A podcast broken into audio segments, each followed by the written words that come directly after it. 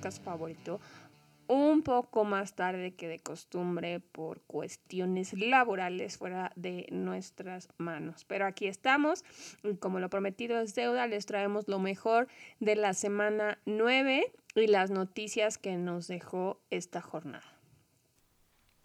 Así es, venimos con todo para la segunda mitad de la temporada y las cosas se van poco a poco definiendo y estamos cerca de empezar a tener los segmentos de la carrera a los playoffs, la playoff picture de cada conferencia y ver qué equipos van a participar o se empiezan a perfilar para participar en los playoffs, pero todavía no estamos ahí, así es que vamos a revisar lo más importante de esta semana 9 de la NFL y vamos a empezar con las noticias más importantes. Como siempre, cuéntanos. Sí, la primera noticia que es muy, muy importante y que no vamos a ver su resolución hasta probablemente unas horas antes del partido es el juego, es la lesión y la situación de Josh Allen porque su participación en los entrenamientos de esta semana ha sido limitada porque se lastimó el codo el domingo pasado. Hasta el momento se considera una situación a monitorear en lugar de algo de qué preocuparse, pero ya hemos visto varios coaches tomar esta misma postura y finalmente resulta que es algo un poco más grave de lo que se imaginaba. Le iban a realizar más pruebas al principio de la semana para ver en qué situación estaba realmente, no han salido a decir nada, entonces probablemente sea una game time decision. Y sí, la verdad es que el golpe que sufrió durante el partido contra los Jets fue pues bastante duro porque se vio así como que el brazo le hizo como chicle al momento en el que le a, él estaba aventando un pase y, y un defensivo pasó y lo pues le pegó en, en, el brazo extendido y entonces sí se vio como chicoteó y el codo se, se dobló de forma extraña. Entonces, a pesar de que siguió jugando y que las cosas parecía que iban bien, pues finalmente, como era de esperarse después de ver lo que sucedió, pues ahora está día a día y seguramente, pues como dice Daniela, tendremos que esperar al horas antes del partido para que se defina la situación de Josh Allen para el partido de la semana 10. Eso es algo pésimo para los que jugamos fantasy, o sea, te, te arruina toda la semana, porque no puedes meter waivers, no puedes hacer trades, no puedes levantar a nadie porque todavía te queda la esperanza que un jugador así de valioso pueda participar y si resulta que horas antes del partido no puede, pues te pone en una situación un poco complicada. Y también pensando en el estado de los Bills en este momento, pues si pensamos que van a jugar contra Minnesota, a pesar de que son locales, pues Minnesota llega con récord de 7 y 1 y Buffalo con récord de 6 y 2. Justamente una de esas derrotas la sufrieron la semana pasada y entonces no es un juego tan sencillo, o sea, tienen que jugar bien porque Minnesota sí es un equipo que viene enrachado. Otra lesión que es bastante relevante es la de Matthew Stafford, quien fue puesto en el protocolo de conmoción el miércoles de esta semana. Se cree que sufrió esta lesión en el juego del domingo, aunque se le detectó hasta el miércoles porque apenas empezó a mostrar señales de que tenía una conmoción en, las, en los chequeos de rutina, pero con todo y todo se dice que todavía tiene una oportunidad de jugar esta semana, entonces también va a ser un game time decision igual que Josh Allen. Aquí la situación es que Matthew Stafford no está teniendo una muy buena temporada, entonces la verdad es que le pesa más la noticia a los Bills que a los Rams. Si Matthew Stafford no está listo para jugar, John Wolford lo sustituiría. Y bueno, hablando de eh, los Panteras de Carolina, este lunes activaron a Sam Darnold de la lista de Injured Reserve Pero pues el head coach interino Steve Wilkes ha nombrado a PJ Walker como titular para el partido de esta semana contra los Falcons. Y bueno, también como parte de las decisiones y los cambios que están haciendo las Panteras esta temporada, que prácticamente están limpiando la casa, también el coach Wilkes decidió despedir a su coach de, de cornerbacks y de línea defensiva, que bueno, pues son decisiones bastante controversiales por el momento, ya que tampoco sabemos si el coach Steve Wilkes vaya a seguir en la organización el año siguiente, pero bueno. Por otro lado, otra organización que también está haciendo limpieza son los Colts. Esto es un notición, la verdad. Esto es algo inaudito. Sí, ¿y de qué, de qué hablamos? De que corrieron a su head coach Frank Reich después de que el equipo empezara la primera mitad de la temporada con tres ganados, cinco perdidos y un empate. Reich llegó a los Colts en 2018 y ese mismo año los ayudó a llegar a los playoffs con un récord ganador de 10 a 6. El problema aquí es que su mala suerte inició con el retiro tan inesperado de Andrew Locke y de ahí pues todo se empezó a venir abajo para él porque el carrusel de corebacks que han tenido desde entonces no le ayudó en nada porque él ha tenido siete corebacks titulares desde, que llegó 2019 y estos son Locke que ya mencionamos, que empezó 16 juegos, Jacoby Brissett, que empezó 15 juegos, Brian Hoyer, que fue titular en 1, Philip Rivers en 16, Carson Wentz en 17, Matt Ryan en 7 y Sam Ellinger en 2. Y bueno, las sorpresas no terminan ahí. El dueño de los Colts también decidió que el nuevo coach interino va a ser Jeff Saturday, quien no ha sido head coach o coach eh, eh, nunca en su vida. Y esto así fue coach tres años en un high school, en una prepa, que para cuestiones prácticas sería prácticamente como no sé haber sido coach nunca pero de que sabe de fútbol americano, sabe de fútbol americano. Aquí la situación es que él no ha sido coach ni profesional ni colegial, él ha sido analista de ESPN desde 2013. Y, y la verdad es que no, no, esto es, o sea, algo que, que pocas veces hemos visto, porque no, el, el, puesto de head coach en la, en la NFL es algo que se ha mistificado bastante y es este difícil ver coaches sin experiencia que, se les dan oportunidades, porque bueno, también la historia no respalda este tipo de, de decisiones. Saturday fue un gran jugador, un tremendísimo centro de los, de los Colts. En los años que estuvo Peyton Manning en el equipo, no dudamos de su calidad como analista. Digo, ha estado en ESPN muchos años. Y y es difícil pensar que, que, le van a dar una oportunidad así nada más. O sea, sí, es algo que ya habíamos discutido, ¿no? Great players don't always necessarily make great coaches.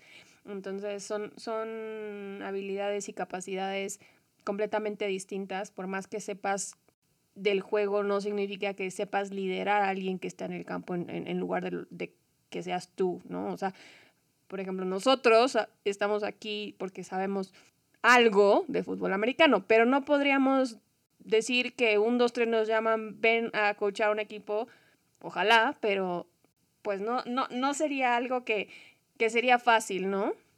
Además, sí, y, y eh, el tema es que su inexperiencia pone al equipo en una situación complicada desde el punto de vista ofensivo, porque también previo a correr a Frank Reich también habían corrido al coordinador ofensivo, que a pesar de que no era quien mandaba las jugadas, pues era la segunda persona después de Reich que tenía más conocimiento del sistema ofensivo. Y entonces ahora ni Reich ni este otro coach que se apellidaba Brady están en el staff de coacheo. Y entonces Jeff Saturday queda completamente descobijado en este sistema que no conoce eh, y también en, en, una situación en la que él no está acostumbrado. Digo, no ha sido coach en un tiempo y no ha sido coach de un equipo de, de la NFL nunca y realmente no tiene un sistema de cocheo, de ofensiva armado y por supuesto que tampoco vas a llegar a cambiarle a un equipo el sistema completamente a mediados de temporada, entonces el parte de este reto es ver quién va a mandar las jugadas. Sí, esto pinta para ser una very risky gamble, una apuesta bastante arriesgada y como todos sabemos estas apuestas o te hacen ganar muchísimo o te dejan por los suelos, ¿no? Puede que, mm, puede que los Colts salgan beneficiados de este cambio porque ya sabemos que con ejemplos anteriores tampoco la fórmula de traer coaches de colegial ha funcionado en los últimos años, entonces... Muy cierto eso. Todo parece indicar que, que no va a funcionar, pero con este tipo de apuestas todo puede pasar, ¿no? Entonces tenemos que estar muy a pendiente de la segunda mitad de la temporada de los Colts para ver qué logran hacer con esta fórmula nueva que, prácticamente no se había visto en la NFL antes, sumado a que parecería que Jonathan Taylor podría estar de regreso en el campo ya para esta semana. Entonces, hay mucho que ver de los Colts, no se espera mucho de ellos por lo que nos dieron la primera mitad, pero veremos qué, pueden salir. como dato curioso, es la primera vez en 25 años de Jim Irsay como dueño que corre un coach durante una temporada. Pasando a la última noticia previo a la semana 10, tenemos en los Packers que el receptor Romeo Dobbs y el linebacker Rashawn Gary sufrieron lesiones en la derrota de la semana 9 Dobbs tiene un esguince de tobillo y le harán algunas pruebas para determinar qué tanto tiempo estará fuera, que pues, es un golpe importante para la ofensiva de Rodgers, ya que Dobbs parecía ser el receptor que podía tomar la, las riendas de, del cuerpo de receptores Además es una lesión que te puede dejar fuera entre cuatro a seis semanas, ¿no? Y ya a esta altura, seis semanas es prácticamente lo que le resta la temporada. Regresarías con tres semanas para tratar de, de, hacer algo, ¿no? Y, y, para la situación que están viviendo actualmente los Packers, pues sí son bajas considerables porque Rashawn Gary, con el, el, la ruptura del ligamento cruzado, cruzado, pues va a estar fuera toda, la, temporada, ¿no? Entonces están en, una, en un momento donde no podían perder a ningún otro elemento porque cada uno de ellos es clave, porque todo el mundo está cometiendo errores y porque no sabes de dónde pueda venir una luz en, en medio de un partido en la oscuridad, ¿no? Sí, y, y los Packers se están quedando sin opciones, o sea, realmente necesitan cambiarle completamente la, la cara a la temporada pretenden tener chances de llegar a la postemporada. Entonces, este es el momento. Yo había dicho que si perdían este juego ya estaban past the point of no return. Ya no había más que hacer para ellos. Están quedando muy atrás con equipos que siguen avanzando a pasos agigantados. Entonces, Tal vez, tal vez todavía puedan meter las manos para, hacer algo, pero yo ya lo veo muy difícil. Sí, y realmente el juego de esta semana 10 de los Packers contra los Vaqueros eh, se convierte en un juego muy, muy importante. Digo, los Vaqueros vienen saliendo del Bay. Es un partido entre dos franquicias históricas de la conferencia nacional. Y en este caso, los Vaqueros entran al partido como el equipo con mejor récord y en mejor forma y como un reto muy grande para los Packers que, como bien dices, prácticamente están en modo no perder un solo juego para intentar lograr algo esta temporada. Y con eso, pues ya vamos a seguirnos al análisis de justo el juego de los Packers de esta semana, la semana 9, donde ligaron su quinta derrota consecutiva, algo que nunca se había visto en el tiempo que llevaba Aaron Rodgers con ellos. La verdad es que se ven muy, muy mal, especialmente si consideramos que perdieron contra unos leones que también están dando patadas de ahogado, ¿no? Era la oportunidad de oro para los Packers de redimirse y de por lo menos sacar una victoria que tanto, tanto necesitan y no lo lograron. Perdieron 9 a 15. Y la verdad es que también pues no se esperaba gran cosa de la ofensiva de los Lions, considerando que venían saliendo del trade con los vikingos, donde vieron o dejaron ir a TJ Hawkinson su mejor receptor en este momento, considerando pues la baja que tienen de Amon Ra St. Brown, quien había sido una gran revelación, pero que ha estado lastimado las últimas semanas, entonces Hawkinson había sido eh, su mejor receptor. Considerando que él es un tight end. Sí, a la cerrada, ¿no? Entonces, la verdad, no se esperaba gran cosa y ya esto es decir mucho porque los Leones tampoco son conocidos por ser un gran equipo defensivo. Entonces el hecho de que no esperemos gran cosa de su ofensiva, pues quiere decir que los dábamos por, por muertos. Y al final lograron sacar una victoria pobre por el marcador. La verdad 15-9 pues, es un muy buen juego de béisbol. Pero desafortunadamente es pues, un juego un poco aburrido de fútbol americano. Sí, en lugar de TJ Hawkinson, los otros dos a las cerradas, Shane Silstra y James Mitchell lograron anotar un touchdown cada uno, entonces se hicieron presente y pudieron mantener la ofensiva a flote. Obviamente su desempeño no está cerca de parecerse al de TJ, pero por lo menos parecería que los Lions tienen algunas opciones para desarrollar. Obviamente no en este momento, obviamente no en el corto plazo, pero por lo menos lograron aminorar un poco esa pérdida tan grande que sufrieron. Y por otro lado, justamente hablando de la defensiva de Detroit, finalmente hicieron una aparición después de ser la peor en puntos y yardas permitidas, como ya comentaba previamente.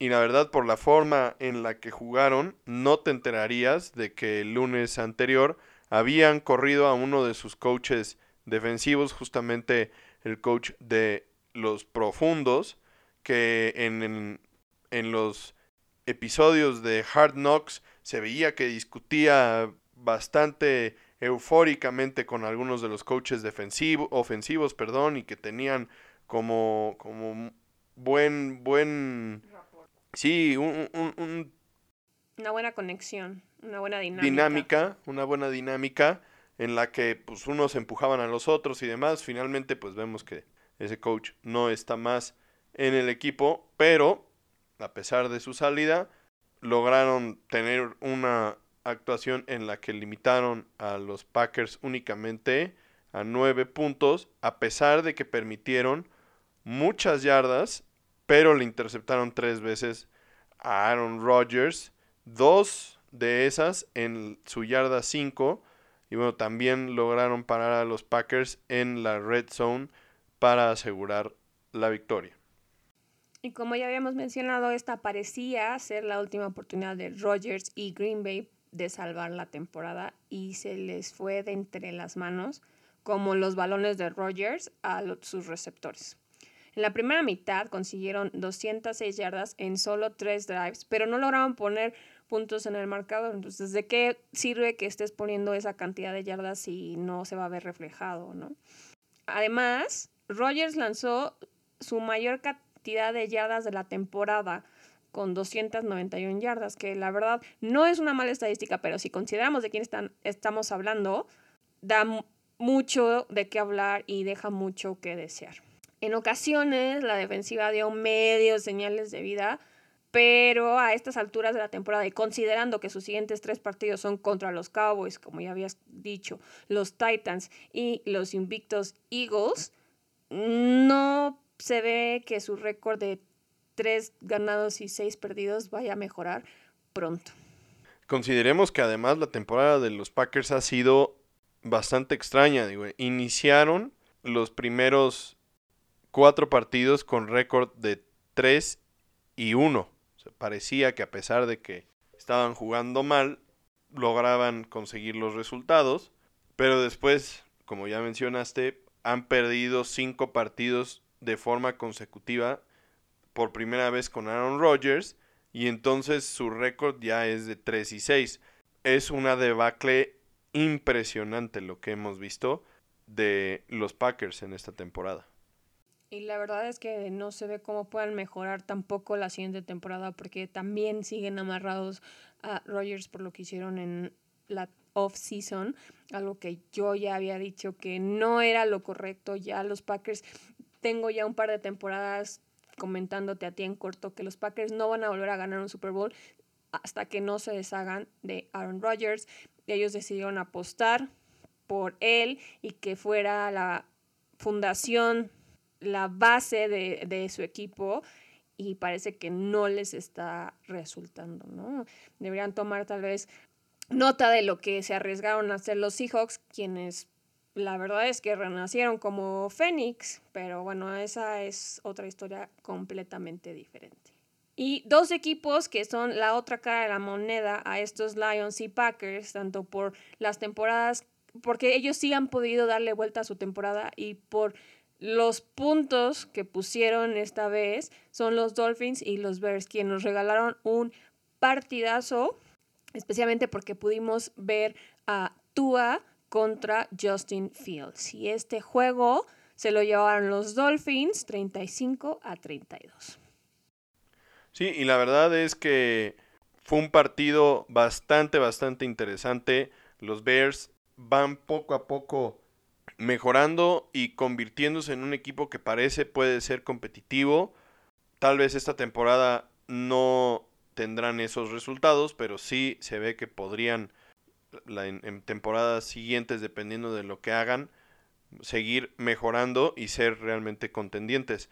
Por el lado de este partido en particular, la ofensiva de Miami le hizo la vida imposible a la defensiva de los Bears y la verdad es que si consideramos también que dejaron ir a dos de sus jugadores defensivos más importantes en Chicago, en Roquan Smith y en y Robert Quinn, pues la verdad es que no es sorprendente que justo esta defensiva liderada por Tyreek Hill, Jalen Waddle y Tua Tango Bailoa, pues los haya hecho ver, ver mal. Pero bueno, los, los dos receptores se descubren fácilmente, ya lo sabemos. La verdad es que en este momento son la ofensiva más explosiva en la NFL. Y esto les simplifica las cosas a su coreback. Ambos, Hill y Waddle, son extremadamente rápidos. Y si hay algo que no puedes coachar, es velocidad. Ese es talento puro. Y es diferenciador. En sus primeras siete series llegaron a territorio de Chicago, pero en la segunda mitad algunos errores mantuvieron el marcador más cerrado de lo que realmente estábamos viendo en el campo. Los Bears lo hicieron bastante bien en la segunda mitad, pero los Dolphins tenían una ventaja bastante más cómoda. Como ya mencionaste, la, la, ofensiva de Chicago sufrió bastante en contra de esta ofensiva tan explosiva de Miami, permitiendo 379 yardas totales, incluyendo 302 por aire. Afortunadamente, como ya habíamos mencionado, su ofensiva los mantuvo a flote, con Justin Fields rompiendo el récord de yardas por tierra de un coreback con 178 yardas, 15 acarreos y un touchdown. Por aire no tuvo muchas yardas, pero lanzó los pocos pases que lanzó fueron bastante buenos, incluyendo uno de touchdown a Darnell Mooney. Mooney. Como bien mencionas, los Bears sí tuvieron la oportunidad de empatar el partido con un pase bien puesto de Fields a St. Brown, quien no fue capaz de quedarse con el balón desafortunadamente y refuerza la necesidad de rodear a Fields de talento que lo pueda apoyar, ¿no? Entonces es una tarea muy, muy importante para el draft del próximo año, para los Bears, porque todo este avance que hemos visto que Justin Fields ha tenido esta temporada no se va a poder mantener si no cumplen con esta, este objetivo. Y realmente de aquí viene la decisión que tomaron los Bears de contratar a Chase Claypool en la pues al momento del trade deadline porque si, si ellos consideran que Claypool es justamente un jugador diferenciador que puede cambiarle la cara y darle más armas a Fields, pues era el momento de traerlo y ver si realmente en estos últimos ocho juegos que le quedan a la temporada puede crear una buena relación con Fields, que esté cómodo en el equipo y que entonces realmente pueda hacer a largo plazo una buena mancuerna y también darle soporte a Mooney porque ha estado muy solo. Que esa es la clave, a largo plazo, largo mediano plazo, porque es muy difícil también, por más que el jugador sea extraordinario, que se pueda acoplar tan rápido de una semana a otro a, un nuevo equipo, a, a, una nueva forma de jugar, a un nuevo coreback. Y esto fue justo lo que le pasó a Chase Claypool, ¿no? Porque a fin de cuentas no generó una diferencia significativa en la ofensiva de Chicago, con dos pases completos de 6 para 13 yardas nada más, ¿no? Pero como bien mencionas, conforme vaya pasando el tiempo, que probablemente tal vez no se vea tanto esta temporada porque ya se están quedando sin tiempo, pero se va se tendrá que ir acoplando al equipo y al nuevo sistema. Y en uno de los juegos más sorprendentes de esta semana tenemos el partido entre los Bills y los Jets que ganaron los Jets como locales 20 a 17 la semana después de haber perdido sorprendentemente contra los Patriots y en lo que parecía ser un partido extremadamente complicado contra otro rival divisional que además de todo venía o, llegaba a este partido jugando a un tremendísimo nivel, este resultado es realmente un season changer. O sea, Además es... bastante irónico porque justo la, semana pasada Josh Allen había salido en defensa de Zach Wilson diciendo que era demasiado temprano para juzgar lo que estaba haciendo y que todavía tenía muchísimo talento por demostrar y que no fueran tan malos con él y todo esto ya y pues para su mala suerte este fue el juego que, en el que Zach Wilson decidió que iba a mostrar que estaba en lo cierto. Pues así es, y como ya habíamos comentado en la pretemporada, la defensiva de los Jets tiene una nueva cara muy agresiva y la verdad también está repleta de talento y vaya que el draft este año les dio a un gran elemento en Sauce Gardner, quien Solo ha permitido un touchdown en toda la temporada cuando le han tirado a él. Es líder en pases eh, defendidos y la verdad es que ha sido, ha cubierto y sobrepasado las expectativas de el super hype con el que había entrado a esta temporada. Y esto además de todo si le sumamos a jugadores como DJ Reed, CJ, Mosley, perdón, y Jermaine Johnson, pues claramente han hecho lo que han querido con prácticamente todas las ofensivas a las que han enfrentado. Y en esta ocasión pues no se quedaron atrás, atosigaron a Josh Allen, como ya mencionamos, hasta el punto de que la presión fue tal que pues hasta se, se vio golpeado y, lesionado del codo. La verdad es que en todo el partido evitaron que armara jugadas grandes que son parte de la especialidad de este equipo de Buffalo con Stephon Diggs y Gabriel Davis. Y bueno, la verdad es que la prueba de todo esto es el marcador mismo, únicamente permitiendo 17 puntos a la ofensiva más explosiva de la liga.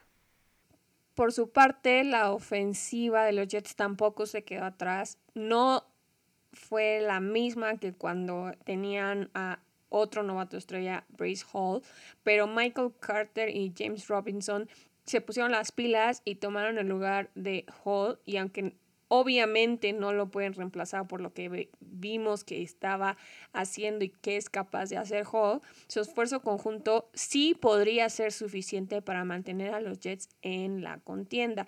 Habrá que ver si, si, si, si lo logran o no, pero con una defensiva que está jugando a tan altísimo nivel, yo creo que con el mínimo esfuerzo van a poder llegar bastante lejos. Especialmente si consideramos que solo están medio juego por detrás de los Bills en su división. Por otro lado, como ya habíamos mencionado, Josh Allen no tuvo su mejor día, pero pues digo, al final todos los equipos tienen malos momentos y en este caso pues fue este partido en el que los Bills se vieron rebasados. Sí tuvo dos touchdowns por tierra, pero pues también tuvo la misma cantidad de intercepciones, una en la primera serie del partido y la segunda le dio a los Jets la ventaja en el marcador. Terminó con 205 yardas totales, de las cuales las primeras 163 las tuvo en la primera mitad.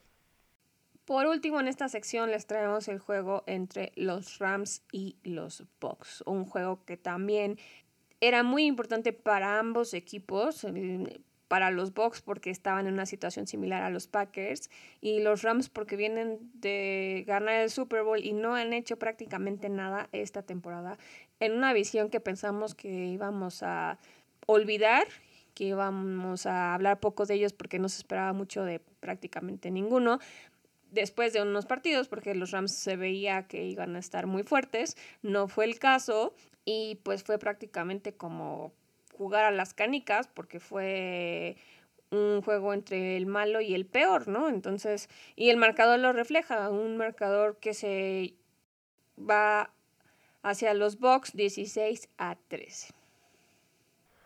La verdad es que hay tres equipos en la NFL que se han visto terribles, a pesar de que las expectativas eran altísimas y que además de todo el talento en general no cambió tanto.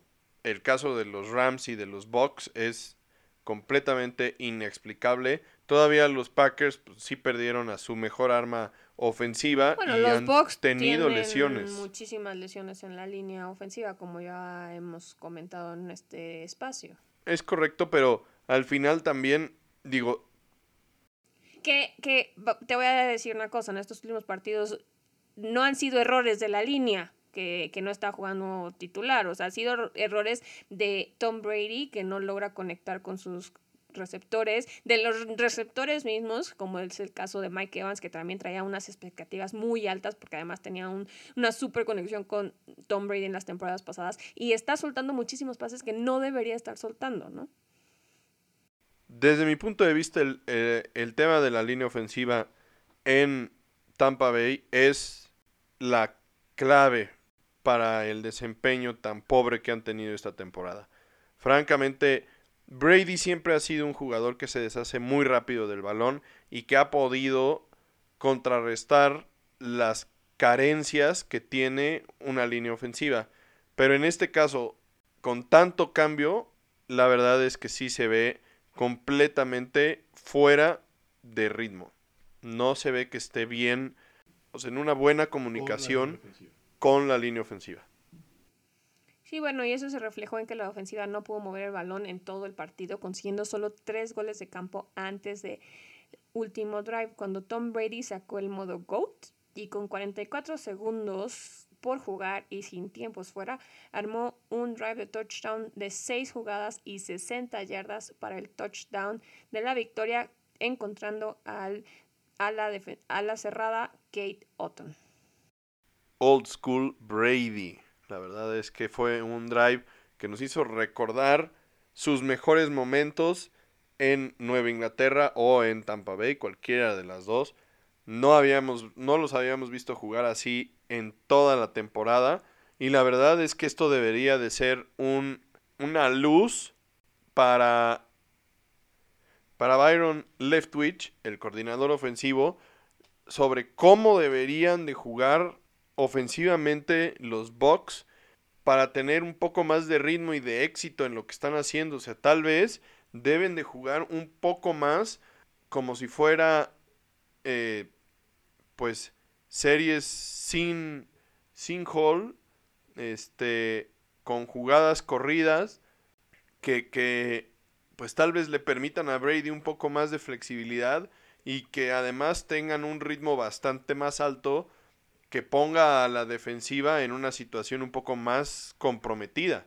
Bueno, sí, tal vez sí pueden estudiar la película y ver qué es lo que le está funcionando, pero tenemos que considerar que esto fue en la última jugada del partido, o sea, bueno, en la última serie ofensiva del partido, con 44 segundos por jugar, contra además un equipo que no está haciendo bien las cosas esta temporada, ¿no? Entonces, la verdad es que por más que se hayan defendido en esta última serie y que hayan sacado la victoria, la falta de conexión, como ya hemos mencionado, entre Brady y Evans, los malos pases de Brady, las 2.5 yardas por acarreo en promedio que consiguen los Bucks, siguen siendo un foco rojo, especialmente contra equipos que traigan un mejor nivel que los Rams. Y luego, al final de cuentas, la verdad, lo que acabamos de platicar de los Bucks, pues es la misma historia en los Rams. O sea, realmente la ofensiva de Los Ángeles es inofensiva e inoperante. Solamente existe Cooper Cup y la verdad todos los demás son fantasmas, ¿no? O sea, Stafford tuvo dos buenas jugadas encontrando justamente a Cup, un touchdown de 69 yardas y un pase de 34, pero con eso no vas a ganar un partido y la verdad es que la ineficiencia también increíblemente la falta de bloqueo, siendo que esta línea ofensiva no perdió gran cosa durante la off-season. Digo, sí, evidentemente Andrew Whitworth era el hombre de la experiencia, pero tienen a muchos otros hombres ofensivos que tienen muchísimos años en el equipo y es increíble que ninguno de ellos logre tomar el liderazgo de la línea ofensiva y, y hacer algo. La verdad es que ha sido, ha sido muy penoso verlos jugar. Y pues la defensiva se dobló al final, pero sería injusto hacerlos responsables de pobre desempeño del equipo. Los dos equipos, la verdad, como nuestro análisis indica, jugaron pésimo, pero por lo menos Tampa Bay está en una división, como comentábamos el episodio pasado, donde ningún equipo tiene récord ganador y con un récord de cuatro ganados y cinco perdidos, esta semana se queda con el liderato provisional. Podrían usar este ligero empujoncito que consiguieron con esta victoria para darle la vuelta a su temporada y tener una aparición respetable en playoffs. Tal vez sea muchísimo pedir con lo que hemos visto de ellos esta primera mitad de la temporada, pero siempre hay esperanza, especialmente si te colocaste ya como líder divisional, ¿no? El camino hacia adelante no está fácil si consideramos que la próxima semana se enfrentan a los Seahawks en Alemania. Y bueno, vamos a pasar a el segmento de Rapid Fire, donde el primer partido del que vamos a hablar es justamente el partido entre los Bengals y las Panteras, un partido que se llevó Cincinnati por marcador de 42 a 21. Y la verdad es que en este caso las, los Bengals terminaron con la historia de Cenicienta que estaba haciendo Carolina después de haber corrido a Matt Rule y las lesiones de Mayfield y Darnold que terminaron con PJ Walker tomando las rendas del equipo como coreback y las subsecuentes victorias inesperadas contra los Bucaneros, una de ellas, pero finalmente se encontraron contra unos Bengals que lograron retomar el camino de la victoria después de su propia derrota desalentadora a manos de los Browns en la semana 8.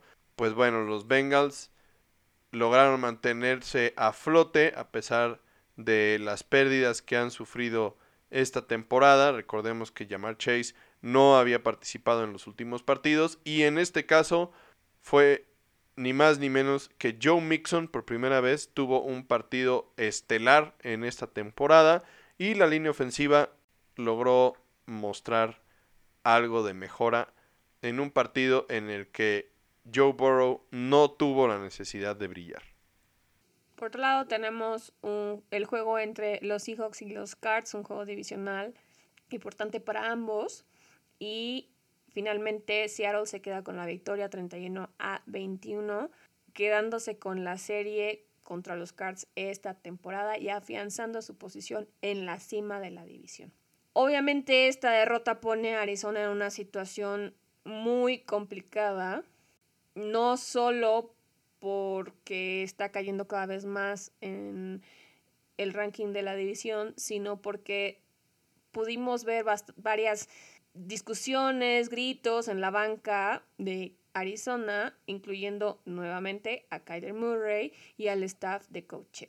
Y esto podría empezar a dar señales de que Cliff Kingsbury podría ser el siguiente coach en perder su puesto, lo cual pues no sería raro ni sorprendente después de lo que no ha hecho Carolina, no ha hecho Arizona esta temporada y las temporadas anteriores. Y si consideramos que a Murray le acaban de pagar un dineral, pues a él difícilmente lo van a correr.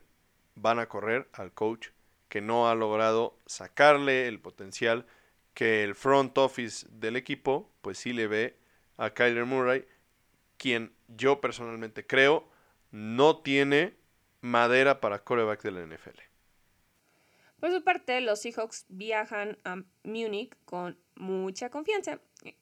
Un juego por tierra explosivo y una defensiva sin nombre, con capacidad de ganar partidos y de, si se siguen desarrollando, ser la nueva Legion of Boom. Obviamente eso a largo plazo. Por su parte, Geno Smith ha sido más que un game manager, que así le habías llamado en episodios anteriores y se enfrentará a un Tom Brady y a los Bucks, que como mencionamos, vienen de conseguir una muy importante victoria, tanto para su ranking como para levantar los ánimos de todo el equipo. Y bueno, pues Seattle impresionantemente llega como favorito a este partido que al principio de la temporada seguramente nadie esperaba que fuera de esa forma. Por último, tenemos el partido entre los Titanes y los Chiefs juego del domingo por la noche que la verdad por cómo entraban los equipos esta temporada a este partido en particular, cualquiera hubiera pensado que los Chiefs podrían eh, haber atropellado a los Titanes en este partido, pero la realidad es que no fue así. La temporada pasada, recordemos, los Titanes sí atropellaron a los Chiefs en el partido de temporada en el que se enfrentaron. Y esta temporada parecía que los Chiefs no iban a permitir que esto sucediera de nueva cuenta. Y el inicio del juego parecía que Kansas se saldría con la suya, pero los Titanes sin Ryan Tannehill, por segundo juego consecutivo, controlaron el balón, la defensiva se fajó y lograron irse al medio con la ventaja. Un golpe tremendo para las expectativas de Kansas City en este partido.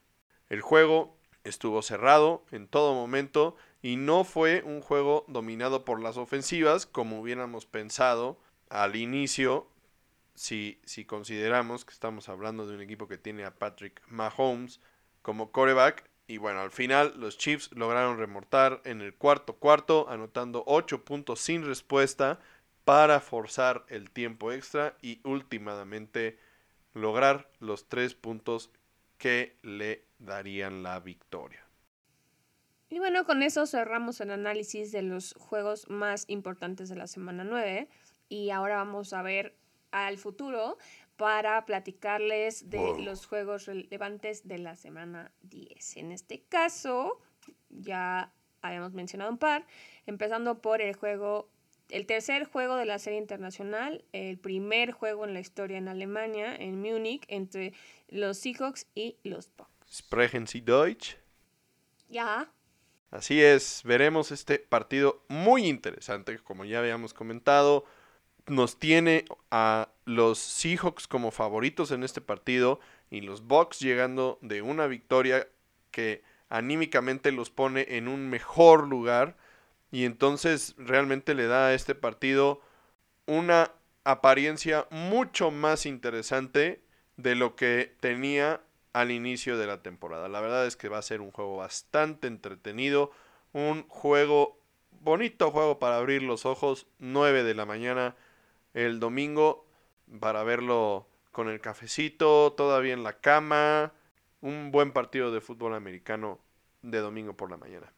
Otro juego interesante va a ser el encuentro entre los Vikings y los Bills en Buffalo, un juego que... Con o sin Josh Allen puede ser muy interesante. Por muchas razones. Y por otro lado, como seguimos sin librarnos de tus Cowboys, mencionamos el juego entre el equipo de la estrella solitaria contra unos Packers que llegan prácticamente no cojeando, sino arrastrándose. Totalmente arrastrándose a este partido, que en condiciones normales sería un partido estelar con, con grandes expectativas, un seguramente juego de playoffs adelantado, pero tristemente esta temporada la realidad es que no se ve así. Y entonces los vaqueros peligrosamente para ellos mismos llegan como amplios favoritos a este partido. Y digo peligrosamente porque cuando los vaqueros empiezan a creerse que son un equipo dominante es cuando doblan las manos y vienen las sorpresas. Entonces podría ser este el caso en el que los Packers despertaran y los vaqueros se durmieran para que este fuera el upset de la semana. Y por último, tenemos un juego que probablemente esté un poco aburrido, pero que es importante para los standings divisionales. Es el juego entre los Cardinals y los Rams, en el que esperaríamos que los Rams salieran victoriosos, pero que con lo que hemos visto de ellos todo podría pasar, especialmente si consideramos que, como les comentamos al principio del episodio, podrían no tener disponible a Matthew Staff. Y no olvidemos que, pues, aún con los problemas que tienen los Cardinals, siguen siendo un equipo bastante, bastante explosivo que en cualquier momento podrían despertar y tener un buen partido y, y ganar un juego en contra de un equipo que está en un momento de más bajos que altos como los Rams. Y bueno, los equipos que tienen bye la semana 10 son los Ravens, los Bengals, los Patriots y los Jets. Y yo creo que a los cuatro les viene muy bien este descanso en este momento. Por último, bueno, los dejamos con un pequeño tease de la, del episodio de la semana siguiente. Tendremos ya el primer episodio con la Playoff Picture, como habíamos mencionado al principio del, del episodio, para ir viendo los escenarios de los equipos que pueden llegar a playoffs y en qué condiciones y ver cómo se empieza a mover esta carrera para llegar a los playoffs. Con esto nos despedimos, los dejamos, como dice Jaycee, esperando que los podamos volver a encontrar la siguiente semana. Recordemos que ya el tiempo se nos está pasando demasiado rápido y que los equipos que van para arriba están consiguiendo ventajas que probablemente sea imposible de dejar ir y los equipos que van para abajo probablemente sea imposible que ya se puedan recuperar hay que estar al pendiente de todo esto y veremos qué nos trae la semana 10. Así es, disfruten los partidos de la semana 10, compartan este episodio con sus amigos, familiares, seres queridos y también compartan el fútbol americano entre ustedes porque este deporte es para disfrutarse y para compartirse aprovechando el tema de eh, la serie internacional. Les mandamos muchos saludos a todos los que nos escuchan en Alemania. Y ya para despedirnos, les mandamos muchos saludos también a todos los que nos escuchan en otras partes del mundo y a los que les gusta la Fórmula 1. Recordemos que esta semana tenemos la penúltima fecha donde Checo va a estar peleándose el segundo lugar en el ranking de pilotos. Entonces, mucha suerte al piloto mexicano. Esperemos que sí se quede con la victoria para afianzarse ya en esa posición. Veremos qué puede lograr. Bis nach der Woche, meine Freunde. Tschüss.